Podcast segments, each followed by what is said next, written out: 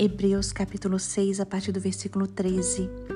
Pois quando Deus fez a promessa a Abraão, visto que não tinha ninguém superior por quem jurar, jurou por si mesmo, dizendo: Certamente eu o abençoarei e multiplicarei os seus descendentes.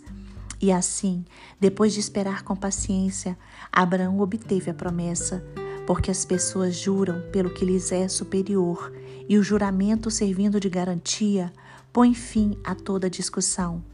Por isso, Deus, quando quis mostrar com mais clareza aos herdeiros da promessa que o seu propósito era imutável, confirmou-o com o juramento. Ele fez isso para que, mediante duas coisas imutáveis, nas quais é impossível que Deus minta, nós que já corremos para o refúgio, tenhamos forte alento para tomar posse da esperança que nos foi proposta. Temos esta esperança por âncora da alma, segura e firme, e que entra no santuário que fica atrás do véu, onde Jesus, como precursor, entrou por nós, tendo se tornado sumo sacerdote para sempre, segundo a ordem de Melquisedeque.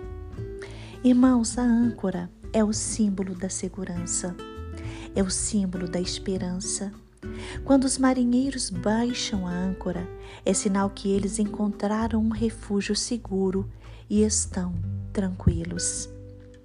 Precisamos de esperança, precisamos de segurança. Estamos vivendo dias muito difíceis. É necessário que continuemos firmes e fortes. Por isso, a nossa esperança está em Deus. Jesus Cristo é a nossa âncora, é a âncora da nossa alma, é quem nos dá segurança, é quem nos dá estabilidade. Ele é a nossa esperança de dias melhores. Sabemos, através de Jesus Cristo, que o melhor de Deus ainda está por vir e que todas as coisas cooperam para o bem daqueles que amam a Deus. Jesus Cristo é a âncora que precisamos na vida. Ela é uma âncora inabalável, é forte, é invencível. E devemos seguir na certeza de que, independente da tempestade que enfrentamos no momento, nós estamos ancorados em Jesus Cristo e Ele nos mantém firmes e em pé.